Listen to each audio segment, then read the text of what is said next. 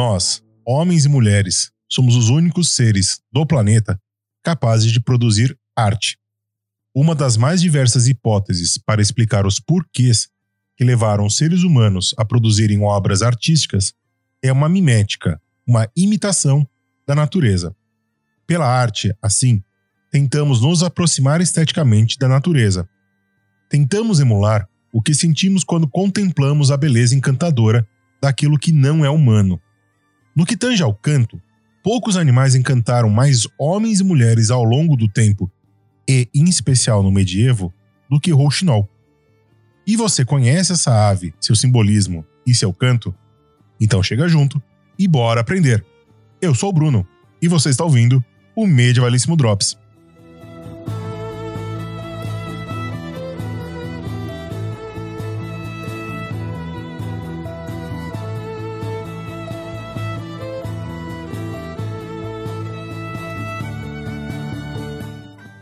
Como em todo Drops cujo tema são animais fantásticos ou que foram representados em bestiários e outras obras literárias e naturalistas da Idade Média, vamos definir o que é um roxinol para então pensarmos sobre as características morais e alegóricas a ele imputadas. Em termos taxonômicos, o roxinol pertence ao gênero das aves Lucínia, dentro da ordem dos passeriformes, a mais numerosa ordem em espécie das aves. Seu nome científico é Lucinia megariconicos, podendo também ocorrer ainda outras três espécies: Lucinia svestica, Lucinia fenicorioides e Lucinia lucinia. Essas quatro espécies apresentam características físicas e comportamentais comuns, se diferenciando principalmente em seu habitat e, na, e adaptações ao meio, seu comprimento está entre 15 e 16 centímetros e meio, totalmente marrom na parte superior, exceto na sua cauda avermelhada.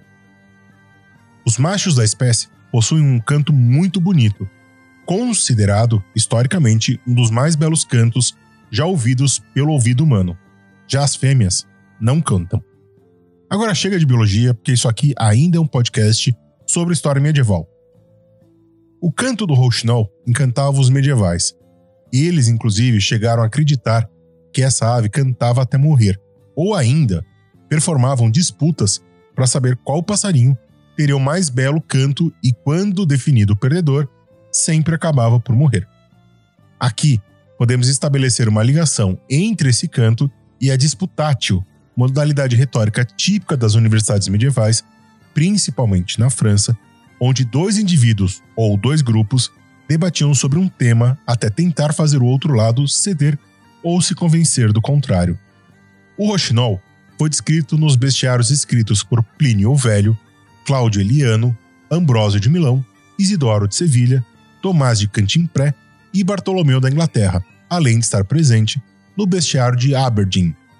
Esse, inclusive, faz a seguinte alegoria moral sobre nosso querido passarinho cantor a pobre, mas modesta mãe, com o braço arrastando a mó, para que não falte pão aos filhos, imita o roxinol, aliviando a miséria da sua pobreza com um canto noturno. E embora não consiga imitar a doçura do pássaro, ela combina com sua devoção ao dever.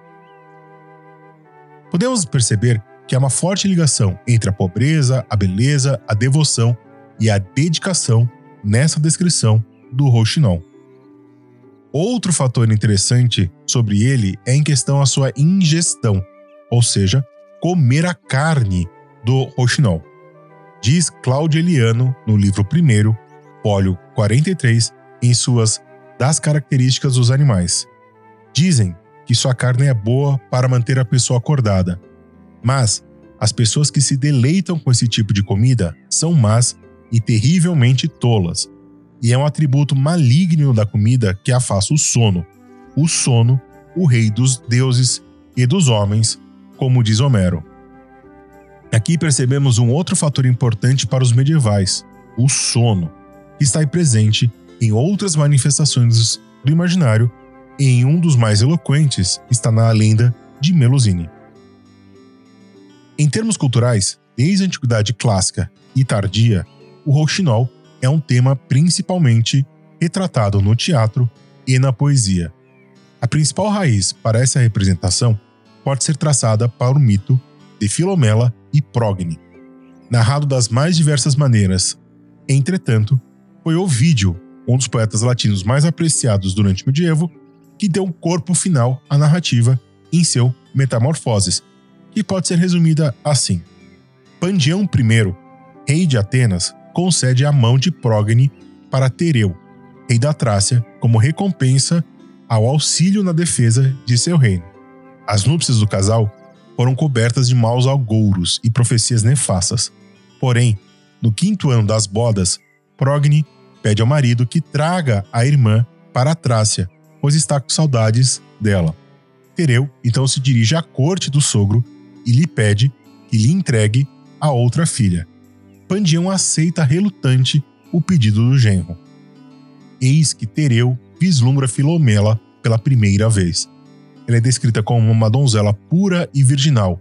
Tereu se apaixona pela cunhada e então, durante o trajeto entre Atenas e a Trácia, ele tenta convencer a cunhada a se deitar com ele. Filomela nega. Ao chegarem na Trácia, o rei aprisiona a cunhada em uma cabana e acaba por estuprá-la. Além dessa violência, Pireu ainda ordena a cunhada a ficar em silêncio. Filomela então o desafia e diz que irá revelar o ocorrido para a irmã. Pireu então pega sua espada e corta a língua de Filomela e a deixa presa na cabana com suas roupas ensanguentadas e todo o seu cabelo desarrumado. Tereu chega à corte e diz para Progne e a irmã morreu. Progne então prepara o funeral e a tumba da irmã. Porém, quando se aproximam os bacanais, ou seja, as festas de Baco, Filomela borda sua história em uma tapeçaria e faz o bordado chegar à irmã. Progne, enfurecida, adentra a floresta em busca da irmã e logo encontra o cativeiro de Filomela e a liberta. As duas prometem vingança a Tereu. Para isso, Progne atrai o filho, Itis, que é morto e esquartejado por Filomela. Então as duas cozinham a criança e Progne convida Tereu para um jantar em nome dos deuses. E Itis é servido durante o jantar. Depois de comer o filho, Tereu chama por ele. Então, Filomela adentra o salão e Progne diz que Itis está na casa de Tereu. E então aponta para sua barriga.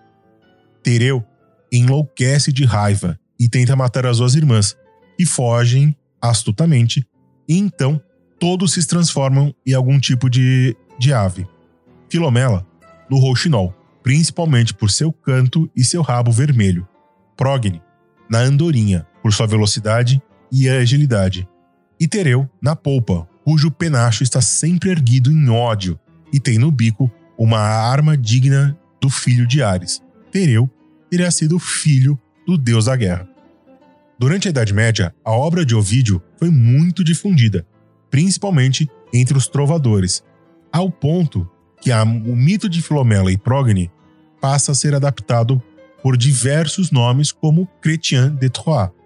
Já Geoffrey Chaucer reconta o mito em seu poema inacabado The Legend of Good Woman, além de se referir ao mesmo em Trólio e Crécida, a história de Filomena e Progne também é referenciada por outro poeta das Ilhas Britânicas, com John Gower e seu Confessio Amantis.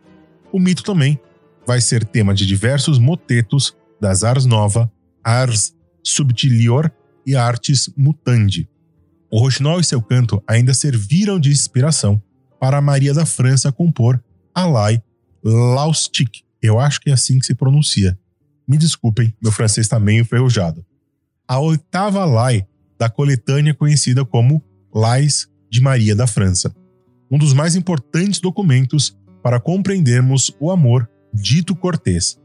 Aqui, Filomela e o Rochinol se misturam, pois o poema narra a história de dois cavaleiros que moram perto. Um é solteiro, o outro é casado. A mulher do cavaleiro casado passa a ter um caso extraconjugal com um cavaleiro solteiro. O caso se resume apenas a conversas e a trocas de pequenos presentes. Afinal, uma muralha escura separa os dois amantes.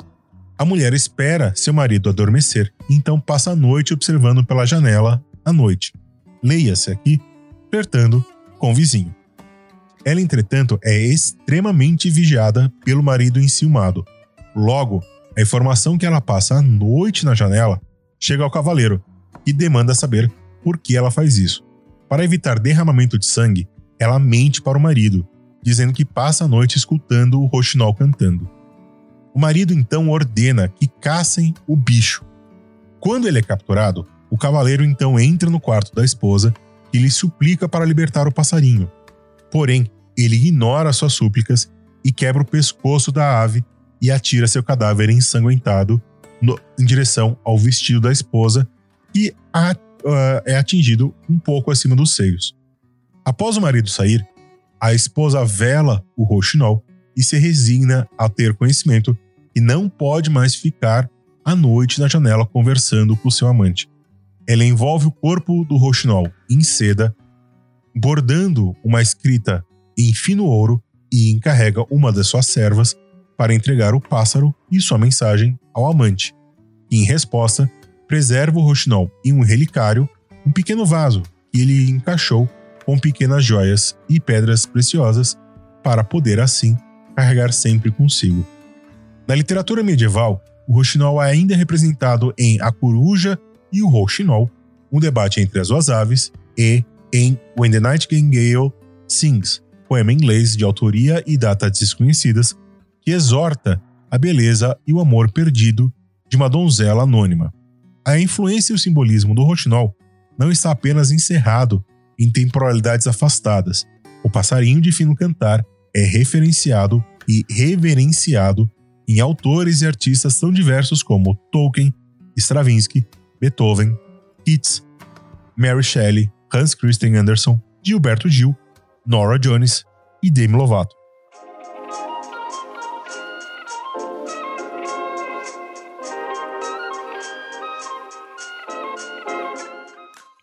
Era isso, meus amores.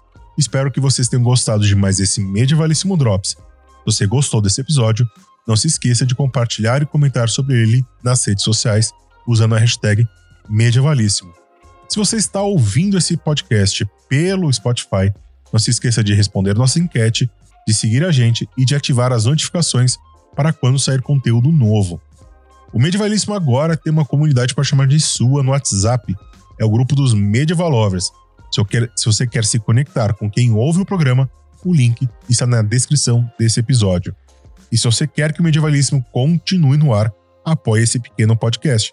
Estamos no Apoia-se e no Pix. Todos os links e informações estão na descrição. Um beijo, um abraço, um aperto de mão e o resto é vida que segue.